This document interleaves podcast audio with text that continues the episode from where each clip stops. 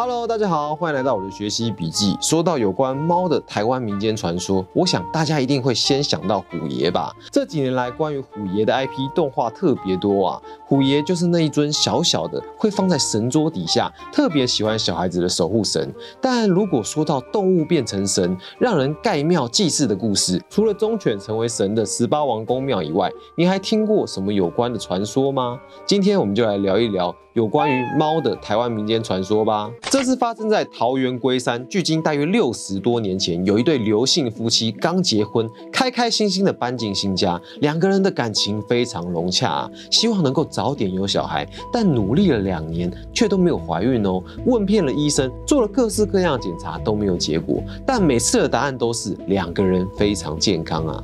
那一天，妻子突然想起来家里面的怪事。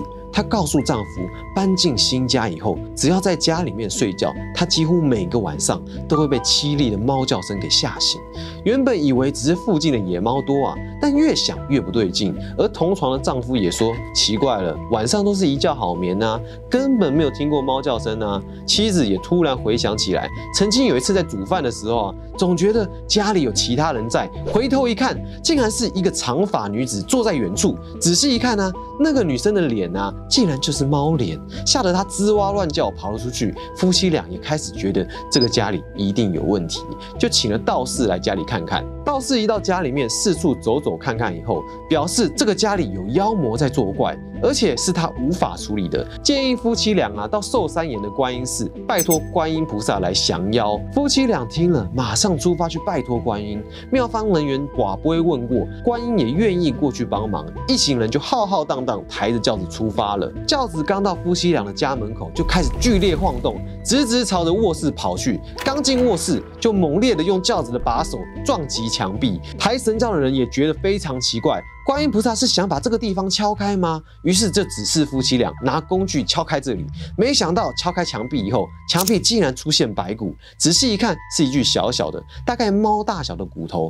大家现在才知道啊，原来是猫精在作怪啊！原来啊，是这栋房子在施工时，夫妻俩的家长跟工人起了口角，工人怀恨在心，就在墙里面放了死猫报复。没想到无辜的猫因此含怨变成猫精。传说菩萨本来是要对他用极刑来除掉这个。作怪两年的猫精，但又看在这个猫精也是无辜被害的份上，决定只将他的法力拿走，就放过他了。而在观音大力帮忙以后，夫妻俩的家里就一切平安，后来还顺利生了六个孩子呢。传说在一八七四年，也就是清光绪元年，宜兰头城出现了一只作恶多端的猫妖，不仅吃了农家饲养的家畜，还扰乱村民的精神哦，让人类做出猫的动作，以为自己是猫，无论怎么请道士、请神来收，都收不掉，非常的凶猛啊。但其实一开始的它并不是这样子的，在地传说是这样流传着：猫妖曾经是一只非常普通的猫，是头城一户李姓人家饲养的。从前民风淳朴啊，土地开阔。路上也没有什么危险。所以饲养宠物的人家，通常都会让阿猫阿狗在村里面到处乱跑。而那个时候，大家对于猫的想法，还停留在传统不吉祥、会招来厄运的刻板印象之中。就在某一天，猫咪出了门以后，就再也没有回来了。不论怎么找都找不到。后来才从其他人口中得知，猫是被村里的人给欺负，最后惨遭毒手，死于非命。从那一天起，村里就怪事不断。先是半夜会听到猫咪凄厉的哀嚎声，但外面却一点风吹。草动都没有啊！再来是有好几户人家家里养的鸡莫名其妙被杀害了，从死状来看像是被野兽袭击。可是有野兽闯进后院，家里的人怎么会浑然不知呢？村里每个人都人心惶惶，怕是在山里的野兽跑下来作恶。怪事接二连三的发生。有一天呢，村里某几户人家的小孩突然说不出人话哦，张嘴竟然发出喵喵喵的叫声，趴在地上用四肢爬行，甚至啃食生鱼生肉。看起来像是一只猫一样，大人们还以为孩子只是中邪了，纷纷带去公庙里面寻求帮助，但是都没有效果。眼看村里面越来越多孩子生怪病，村长特地去请了道长来帮忙处理，可是，一样完全没有用啊！道长临走之前留下了一个线索，说道：“这是一只怨气很重的猫妖，是来报复你们的。”就离开了。就在村民们都束手无策时，一位鸡童突然起鸡，动作就像猫咪一样。他用尖锐的声音说道：“今后想要叫我不做坏事，就必须替我建一座庙供奉我，那我就愿意成为你们的守护神。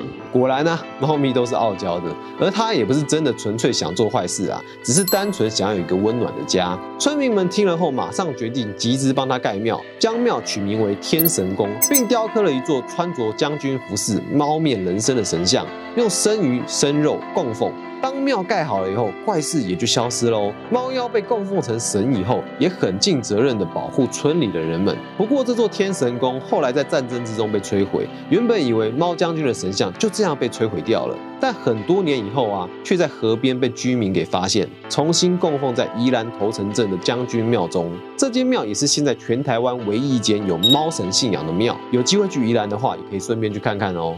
集我们讲到了台湾人多敬重好兄弟，每年都会给他放长假。那你知道台湾的神也是白白走吗？除了猫将军以外，动物神还有好几位呢。因为台湾是多元族群融合的社会，信仰也融合了许多民间故事。一些具有灵性的动物死后被升格为神，被人请到庙里面供奉，从此开始保佑人类的工作。而通常转变为神的都是日常常见的动物，像是十八王宫的狗神，或是像阿公阿嬷那一代，因为务农而对牛特别敬重。在嘉义就有一只过劳死的水牛，死后被供奉成为牛神牛将军，也是全台湾唯一一间牛神庙。不过啊，还有一些不常见的例子，像是台南安定乡就有一间皇帝庙，其中供奉着一位青龙将军，外表凶猛带杀气，传说可以镇住小鬼，他就是全台唯一的鳄鱼神，而且他的神像也就是他原本的样子哦，是一只鳄鱼的标本呢。另外，在马祖北干的天后宫，有着一位地下村长哦，就连县长都要敬畏他三分呢。他就是青蛙神铁甲元帅。传说他非常有人性，对于村里居民的事情都是亲力亲为，绝不怠慢。但是他非常喜欢喝高粱酒啊，所以啊，村民在拜拜的时候都一定会准备好高粱酒，是不是还挺有趣的呢？好了，那今天一样有三个问题想要跟大家聊一聊：一，你家附近也有祭拜动物神的庙吗？是什么动物神呢？二，你有听说过关于动物神的民间传说吗？可不可以跟我们分享一下呢？三，从猫妖变成神这个传说背后，对你而言的体悟是什么呢？欢迎你在底下留言，让我们知道你的想法。那今天的节目就到这里为止喽，欢迎你帮我们把影片分享出去，让更多人知道台湾的地方传说吧，一起成为一个 Better Man。我们下次见喽，拜拜。